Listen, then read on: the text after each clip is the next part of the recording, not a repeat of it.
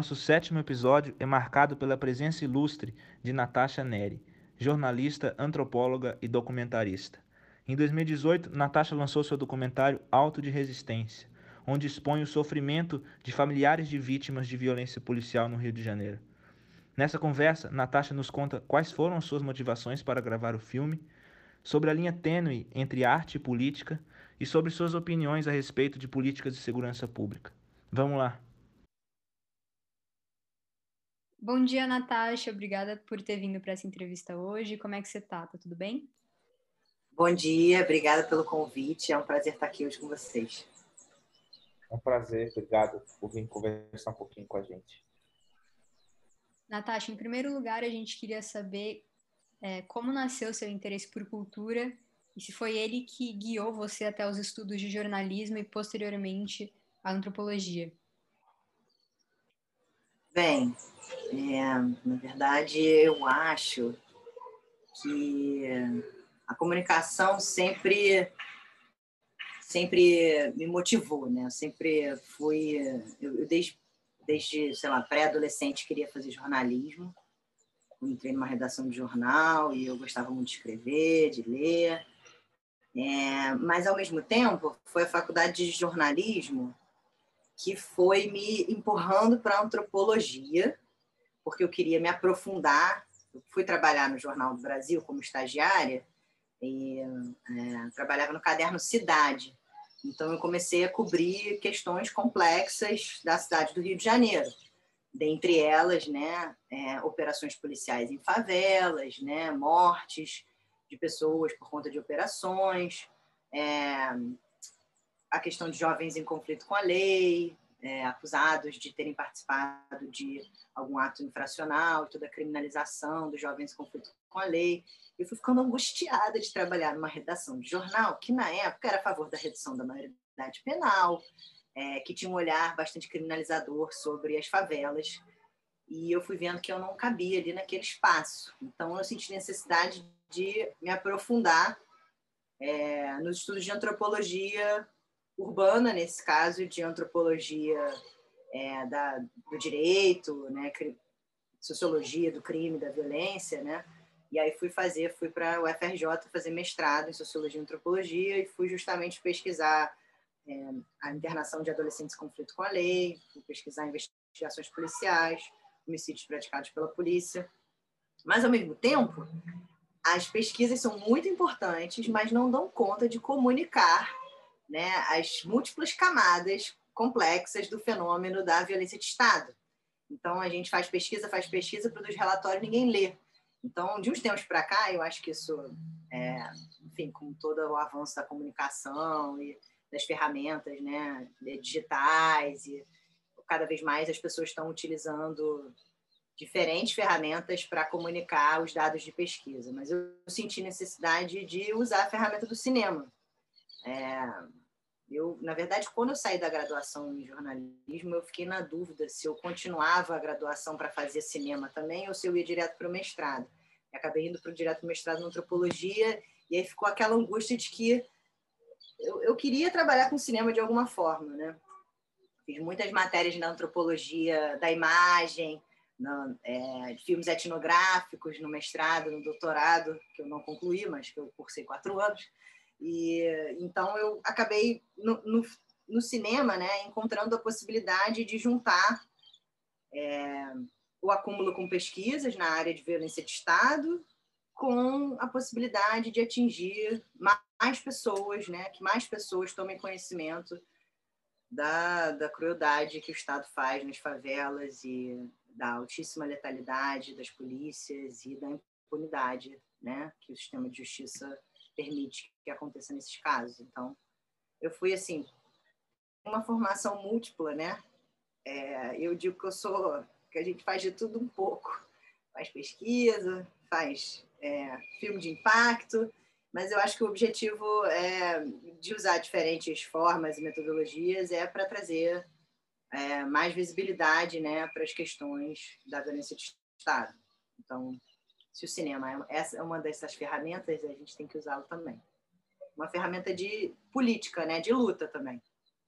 Então, em 2014, é, os homicídios cometidos pela polícia aumentaram muito em, em relação é, a, ao grande evento da Copa do Mundo. E aí, em 2016, a gente teve as Olimpíadas. Então, de 2014 para 2016, foi crescendo muito o uso da violência, com todo esse discurso né, de suposta pacificação e uma exacerbação da violência praticada por policiais no contexto das UPPs. A gente teve né, é, invasão da maré, com ocupação do exército.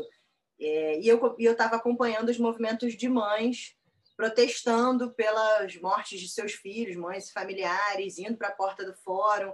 E eu comecei a filmar esses protestos, né, com alguns companheiros, né, mídia ativistas, cinegrafistas, e a gente teve essa ideia, né, de fazer um filme. Eu falei, gente, eu já, já fiz pesquisa sobre isso. A gente é, tem um acúmulo dos elementos, né, dos padrões de atuação da polícia, dos padrões da não investigação dos casos e da forma como o sistema de justiça opera em relação a, ao julgamento desses casos, né? Que pouquíssimos chegam ao tribunal do júri, né? São só 2% dos casos que podem ter uma denúncia, ou seja, chegar a virar um processo é, no, no Tribunal de Justiça. Então, a maioria dos casos é arquivada.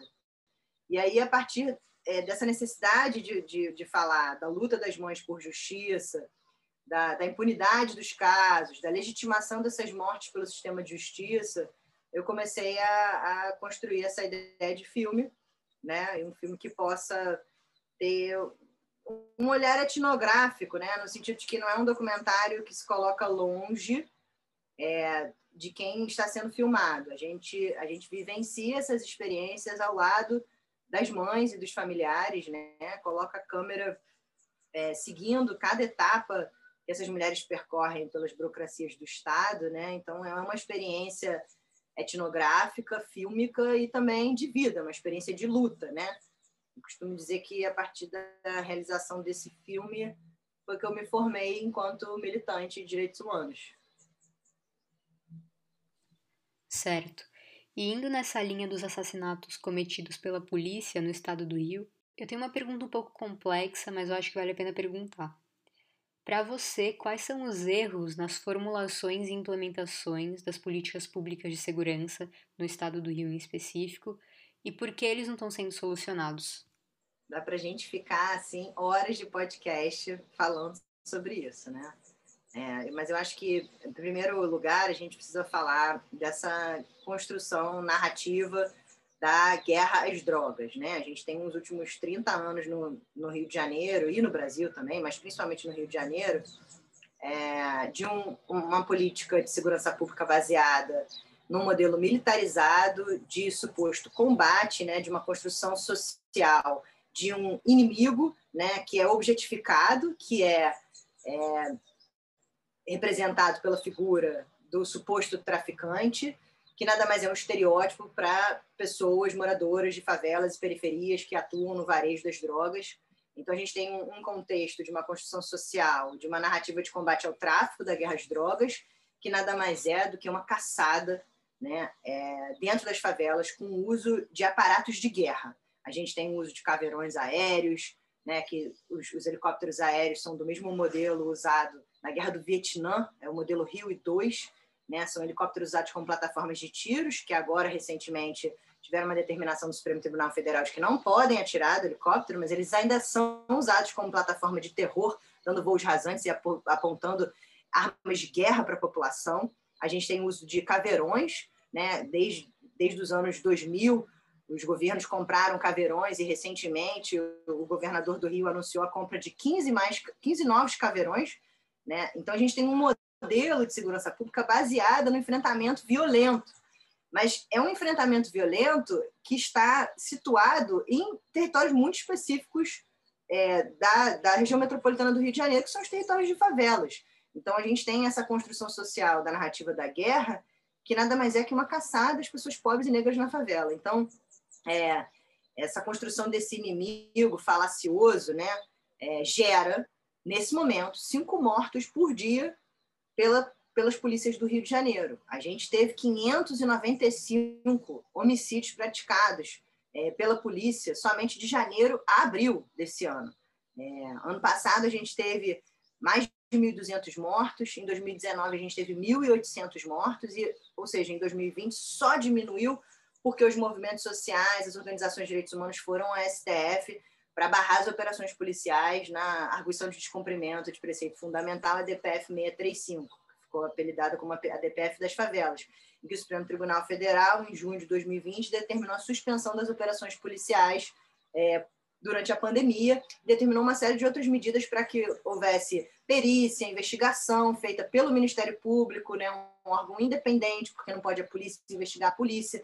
Então, somado a esse modelo militarizado, né, é, de uso da força, uso excessivo da força, com abordagens policiais violentas, maus tratos, tortura, altíssima letalidade policial, a gente tem um sistema de justiça que acaba corroborando e legitimando essas mortes pela não investigação das violações de direitos humanos praticadas pela polícia, uma invisibilidade de uma série de violações que acontecem durante uma, uma, operação policial, como invasões de casa, destruição de patrimônio privado, né, ameaças, né, o, o dia a dia brutal dessas operações policiais, que ainda é invisibilizado aos olhos do sistema de justiça. A gente tem o Brasil é, condenado na Corte Interamericana de Direitos Humanos pelas chacinas de Nova Brasília, na década de 90, então a gente já tem uma condenação internacional que determina que o Rio de Janeiro estabeleça um plano de redução de letalidade, né, que, que haja investigações independentes desses casos para que não haja impunidade, mas a gente continua é, vendo os padrões, tanto de uso da força pela polícia, quanto de não investigação, não responsabilização dos agentes, a falta de medidas estruturais que possam mudar essa política de segurança pública para evitar o uso excessivo da força. A gente tem um conjunto de problemas que levam a gente a ter uma das polícias mais violentas do mundo no Rio de Janeiro, né? Então, é, são problemas estruturais gravíssimos, mas que a gente, por um outro lado, a gente tem um acúmulo de saber que o, o grande inimigo dos direitos humanos no Rio de Janeiro é o Estado, que ele promove ações extremamente brutais e letais. E a gente viu com a DPF das favelas e com a decisão do Supremo Tribunal Federal no ano passado que com a suspensão das operações, caíram 70% os homicídios praticados pela polícia, o que comprova que o uso de operações como é, a forma mais é, corriqueira e recorrente de fazer segurança pública é justamente a maior causa da letalidade policial. E aí, no Rio de Janeiro, só para vocês terem uma ideia, os homicídios praticados pela polícia representam um quarto às vezes já chegaram até um terço de todos os homicídios, o que é muito grave. Então, a gente tem um Estado cometendo crimes gravíssimos, cometendo é, violações de direitos humanos e a perpetuação desses padrões ao longo dos últimos 30 anos. Natasha, voltando para o tema do filme, a gente sabe que o documentário é um gênero que demanda, na maioria das vezes, muitos estudos sobre o tema. Como foi o processo para levantar as informações para produzir o documentário?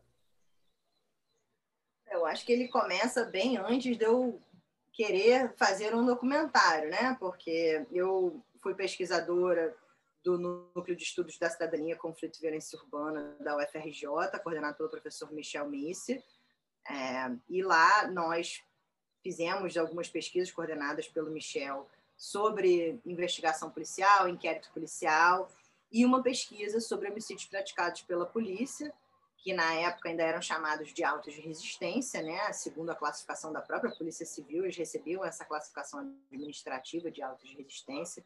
A gente se debruçou sobre esses tipos de homicídio e a gente é, fez pesquisa etnográfica em delegacias, promotorias do Ministério Público e nas várias criminais do Tribunal do Júri, né? Entendendo quais eram os padrões, né? É, que orientavam a investigação policial e o processo processamento desses casos? Quais questões influenciavam as tomadas de decisão rotineiras, né, no fazer da investigação dentro de uma delegacia, na atuação do Ministério Público quando vai decidir se denuncia, se pede o arquivamento, que questões que orientavam o trabalho desses atores do sistema de justiça, né? E, e a partir dessa pesquisa a gente percebeu que não só a maioria dos casos eram arquivadas, né, 98, 99% na verdade nessa pesquisa a partir de uma análise quantitativa também é, feita pelo professor Michel Nisse, mostrou-se que né, 99% dos casos não chegavam a ter uma denúncia.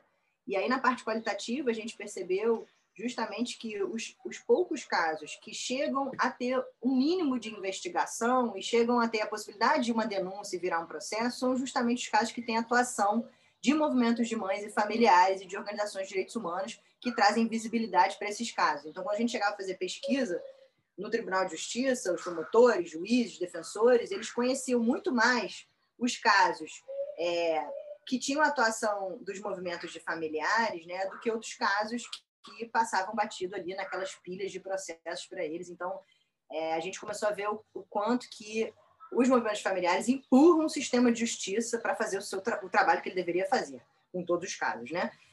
E aí eu, é, a partir desse acúmulo, né, com, em pesquisa acadêmica, eu parti é, para conhecer os movimentos de mães e familiares, né? Então, é, antes mesmo de colocar no papel as ideias de um filme, eu, eu chamei a Juliana Farias, que é uma pesquisadora, né, é, tem pós-doc pela Unicamp, e, e, ela é uma grande especialista em violência de Estado, e ela já acompanha os movimentos de mães familiares do Rio, né, desde a chacina do Borel, em 2003.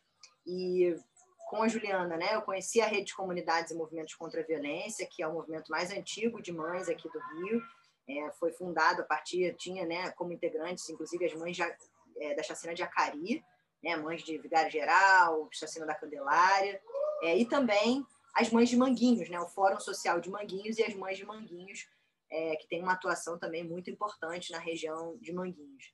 E aí a gente apresentou para elas a ideia de fazer um documentário que retratasse a luta das mães por justiça e cada etapa percorrida por essas mulheres, né, para tentar mostrar que houve uma execução, um assassinato de seus filhos e que isso não é legítimo, não existe legítima defesa quando você atira pelas costas, não existe legítima defesa quando você dá 111 tiros num carro com cinco meninos, né, quando você planta armas, quando você desfaz a cena do crime.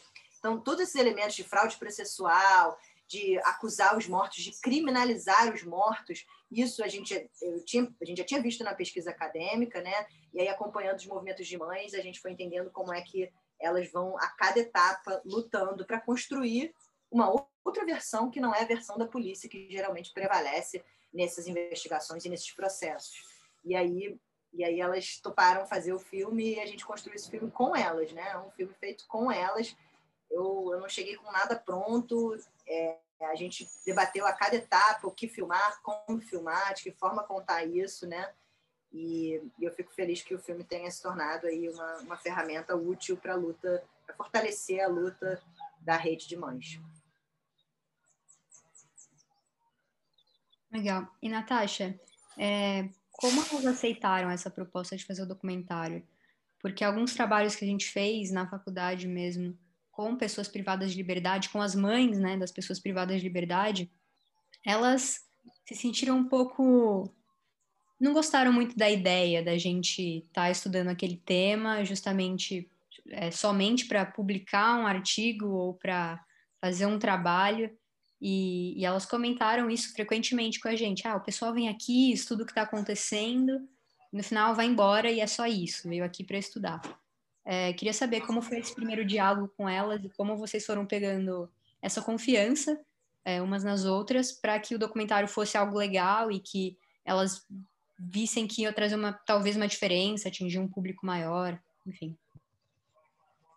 Não, a favela cansou de ser objeto de pesquisa, né? A favela quer ser protagonista da produção de conhecimento, da produção de cultura, da produção de saber em diferentes áreas, né? E nós, enquanto pessoas brancas privilegiadas, a gente não tem o direito de fazer da favela dos familiares, das mães e de qualquer pessoa ou somente objeto de estudo, né? É, e eu, eu acho isso assim é, o mínimo que a gente pode refletir ao pensar em abordar questões que não estão na porta da nossa casa, mas na porta da casa de pessoas moradoras de favelas, né?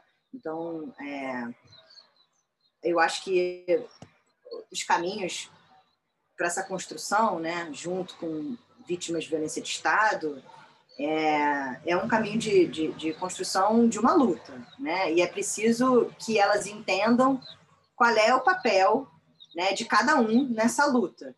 E isso me foi colocado desde o começo, né? Qual é o objetivo desse filme? Qual é, é o que que você está querendo mostrar com esse filme?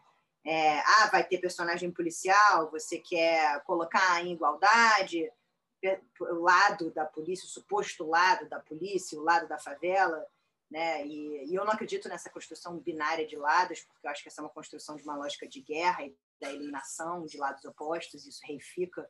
Então, quando as pessoas fazem é, abordagem disso como se tivessem lados opostos, ela está reificando e corroborando com a narrativa da guerra. É, então, assim, eu digo que a conversa que eu tive com a Rede contra a Violência com o Fórum Social de Manguinhos é, foram assim mais, muito mais difíceis do que defender uma, uma tese na academia, porque é, você está lidando com as vidas das pessoas e você cada passo que você dá é, ao documentar é, a vida das pessoas, seja para um, uma atividade acadêmica, para um projeto de uma organização de direitos humanos ou para um filme, né, isso vai ter impactos imediatos e a médio e longo prazo na vida dessas pessoas com quem você está é, vivenciando tudo aquilo e documentando. Então, é preciso que haja um compromisso. E, e eu acho que, assim, a forma como eu cheguei aos movimentos de mães é, foi através da Juliana Farias, que é uma pessoa que tinha uma construção com os movimentos. Ela é apoiadora do, da Rede Contra a Violência. Então, ela estando no filme, né, eu, eu jamais tomaria uma decisão que não fosse condizente com a forma como os movimentos de mães atuam, né? E, e eu jamais faria alguma coisa para prejudicar alguém, para colocar alguém em risco. E mais do que isso, né? Eu assumi um compromisso da luta, né? Com essas mulheres. Então ele, ele não ele o filme percorreu um circuito de cinema, né, nacional, internacional, mas eu, eu vejo o filme para além do cinema. Ele é um filme feito para impactar as questões retratadas no filme, para gerar um debate dentro das instituições do sistema de justiça, para dar visibilidade à violência nas favelas e à participação do sistema de justiça ao legitimar essa violência. E eu acho que esse compromisso, né, é, em, em em denunciar tudo isso no filme, né, e, e trazer de volta para as mães e construir com elas essa, essa, esse debate público do filme. A cada debate elas, elas estão presentes, né, elas já, já participaram de inúmeras conversas nas universidades brasileiras, já fizemos muitas exibições dentro do sistema de justiça, em defensorias, no Ministério Público, na ONU, no Ministério Público Federal, Tribunal de Justiça isso para elas é muito importante. E, e, não é não é um filme é a vida delas é a luta delas né? Então eu acho que o filme não acaba quando você termina de editar esse filme né? Aí é que começa a luta. Então é, é, é, é a questão é, é, se perguntar você está disposta a, a estar nessa luta com elas ou isso é só um filme? Não é só um filme. É, para mim não é para mim nunca foi e o meu compromisso é, é, é, de vida com, com essa luta. Então, isso orienta tudo que eu faço na minha vida, esteja onde eu estiver. Seja atrás de uma câmera, seja numa organização de direitos humanos, seja no, em qualquer trabalho. O meu compromisso, antes de mais nada, é com essas mulheres que são vítimas de violência do Estado. Mudando um pouquinho a, a, o foco das perguntas, é, para você, Natasha, qual a importância da política e da militância dentro da cultura e dentro das expressões artísticas? Eu acho que eu cheguei na cultura a partir de, desse recorte, né? É, de, de, é, de usar o cinema como ferramenta política, né? E eu não vejo nenhum problema nisso. Eu não acredito na, é, no cinema supostamente imparcial, objetivo, que dá conta de ouvir os múltiplos lados e, e, lugares de fala. Eu acho que tudo é representação, tudo é construção social a partir da relação que você tem com os temas. Cada, cada cineasta é, vai construir seus filmes a partir da relação com as pessoas filmadas, né? E, e dos compromissos e das visões de mundo que você tem com aquela temática, né? É, então, eu acho que eu encontrei no cinema a possibilidade de, de fazer política é, e atingir outros públicos, né? E, e mais do que isso, é, provocar afetos, porque artigos, livros, claro, nos tocam, nos, nos, nos afetam, né? E mexem com a gente, mas assistir um filme, né? Você se transporta para aquela realidade, você vivencia aquelas experiências com os personagens do filme, né? Com os protagonistas dessa luta, né? Então, é, você poder fazer um filme que leva as pessoas para vivenciar tudo aquilo, né? Que os moradores de favelas sentem na pele todos os dias, para mim, é, isso é uma forma de, de fazer as pessoas sentirem um pouco, nem que seja um pouquinho, né, do que essas mulheres e esses familiares passam, né? Então, nesse sentido, eu acho que o fazer filme é um exercício de relativização do olhar, né, de você se colocar é, em outra perspectiva, de você olhar para aquela realidade social a de, de um, uma outra posição que muitas vezes pode ser dolorosa, pode ser angustiante, pode é, não ser exatamente o que você esperava sentir, vivenciar, pode ser bastante diferente do que está é, e deve ser diferente do que a mídia costuma mostrar, né? Então, é isso que para mim é o, a, a, magia de fazer cinema. Natasha, conta para gente um pouquinho sobre a captação de recursos para o filme, como é que ela se deu, como é que foi, quais os desafios. Olha, se eu estivesse tentando fazer o auto de resistência hoje, não seria possível da maneira como eu fiz. É, em 2015, a gente concorreu no edital da Rio Filme, que era um edital casado com o Ancine. A gente não tem mais editais, inclusive esse foi o último edital é, para documentários e para filmes de ficção daqui da Rio Filme, né, em parceria com o Ancine. A gente não tem mais uma agência nacional de cinema. Esse filme foi feito 100% com recursos públicos. É, a gente concorreu nesse edital da Rio Filme no meio de 2015 e foi selecionado, acho que eram cinco documentários na época, um de documentar, documentarista estreante. A gente entrou na categoria documentarista estreante, então a Rio Filme deu metade do orçamento, a Ancine deu outra metade e também tinha a possibilidade de você conversar com canais de TV que teriam interesse para fazer a coprodução e imediatamente o canal curta teve muito interesse e acabou entrando, na verdade, com um terço do orçamento do filme. Né? Então a gente ficou com um terço da Ancine, um terço da Rio Filme, um terço da, é, da, do canal Curta, e fizemos o filme, né? Foi assim que foi possível fazer o filme. É um filme que, que a gente não filmou é, no modelo tradicional de pegar um, dois meses de filmagem e depois edita. Eu fiquei filmando durante dois anos e meio, quase, né? É, porque era o tempo também de ter um acompanhamento dos casos e ver como é que eles iam evoluir no sistema de justiça e poder ter as audiências, né? É, poder, o tempo de filmagem num documentário é muito importante, porque a partir disso você vai estabelecendo camadas né, é, narrativas e é, com os personagens um pouco mais profundas, né? Você consegue chegar em locais que você não chegaria se você estivesse filmando um ou dois meses, né?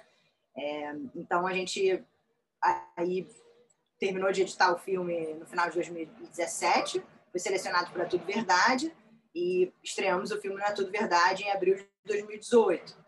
E aí a gente ia entrar num edital para distribuição, né? Tradicionalmente, um filme era patrocinado pela Ancine, pela Rio Filme, entraria num edital de distribuição da Ancine. Mas, como a gente ganhou É Tudo Verdade, como a gente estava num contexto de intervenção federal no Rio de Janeiro militar, com né, militares das Forças Armadas, generais comandando a segurança pública no Rio de Janeiro, a gente tinha acabado de ter o assassinato de Marielle Franco, é, a gente tinha uma eleição presidencial, a gente ganhou, é tudo verdade, e a gente chegou à conclusão que se a gente fosse esperar um edital de distribuição, a gente ia demorar muito para colocar os filmes, o, o, filme nos cinemas. Então, a distribuidora, é, é, o Marcelo Maia, nosso distribuidor, ele, ele topou fazer uma distribuição relâmpago, art house, né? Falou, vamos, vamos botar o filme no cinema. A gente, em dois meses, botou o filme no cinema. A gente literalmente pegou o prêmio que a gente ganhou da Tudo Verdade, usou para fazer as cópias, não sobrou nada. A gente fez cópias e estreou em 15 capitais. Ficamos sete semanas em cartaz, que para um, um documentário é bastante. O público foi muito pouco, infelizmente, porque assim, sete semanas em cartaz, mas é, um horáriozinho, né? Aquele horário de tarde, né? Então, assim, teve, acho que oficialmente, não sei, 5 mil espectadores, que é muito pouco, mas quantidade de debates que a gente fez, é a distribuição de impacto. Eu não, eu não, não tenho nem noção dos, da quantidade de milhares de pessoas que assistiram o filme posteriormente na distribuição de impacto. Então, estrear o filme antes também possibilitou que a gente levasse o filme para debate nas universidades, nas favelas, em diversos espaços, com mais rapidez também. E, na verdade, desde 2018, 2018 eu venho debatendo o filme quase toda semana. O que, por um lado, é muito bom, mas, por outro lado, é, é uma, reflete o problema que a gente vem vivenciando, né, de agravamento da letalidade policial e das operações policiais. Então, o filme continua atual. E agora, só para divulgar, para quem está escutando, está na Amazon, para quem quiser ver. É, o filme está nas plataformas digitais, está no, no Now, na Amazon, é, na Vivo TV. Ele está em português, está em inglês, então dá para dá acessar. E o canal Curta também volta e meia exibe o filme, porque eles têm também os direitos, né? Para exibir na televisão. E é isso. Vamos debatendo aí o filme, quem quiser. Também, assim, quero deixar claro que qualquer espaço de universidade, espaço educativo, né, movimentos sociais quiserem debater o filme, não tiverem acesso às plataformas digitais, a gente disponibiliza um link para fazer streaming, né, de graça. Legal, obrigada, Natasha. E agora as perguntas rápidas para fechar a entrevista. Qual foi o livro e o filme, sendo ele pode ser documentário, né, que te marcaram e que você recomenda? um livro, eu diria, Um Defeito de Cor, da Ana Maria Gonçalves. É um livro que eu acho que deveria ser obrigatório nas, nas escolas ou minimamente nas universidades. É um livro sobre a história do Brasil, sobre todo o processo de genocídio a partir da escravidão. É, é a história que a história não conta, literalmente, que você não aprende nos livros de história e que faz parte de é, de, é preciso você ler esse livro para você ter a compreensão do, do, do, porquê o Estado é tão violento, do porquê a gente tem é, tanta dificuldade de vencer a violência de Estado, porque ela está na fundação do Brasil, né? Então é muito duro o livro, é, mas mas eu recomendo.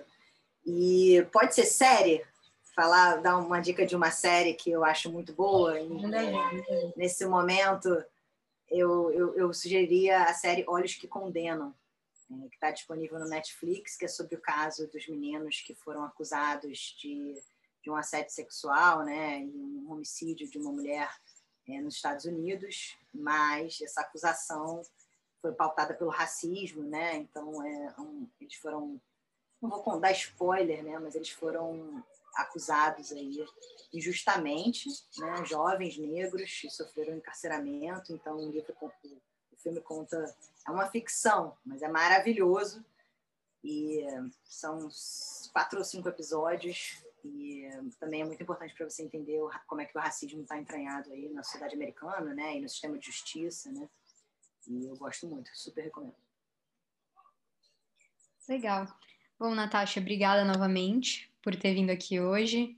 E assim que a gente divulgar a entrevista, a gente te avisa. Um abraço. Obrigado, foi ótimo. Obrigada, gente. Desculpa o barulho aí. Espero que tenha dado, dado certo. foi um prazer.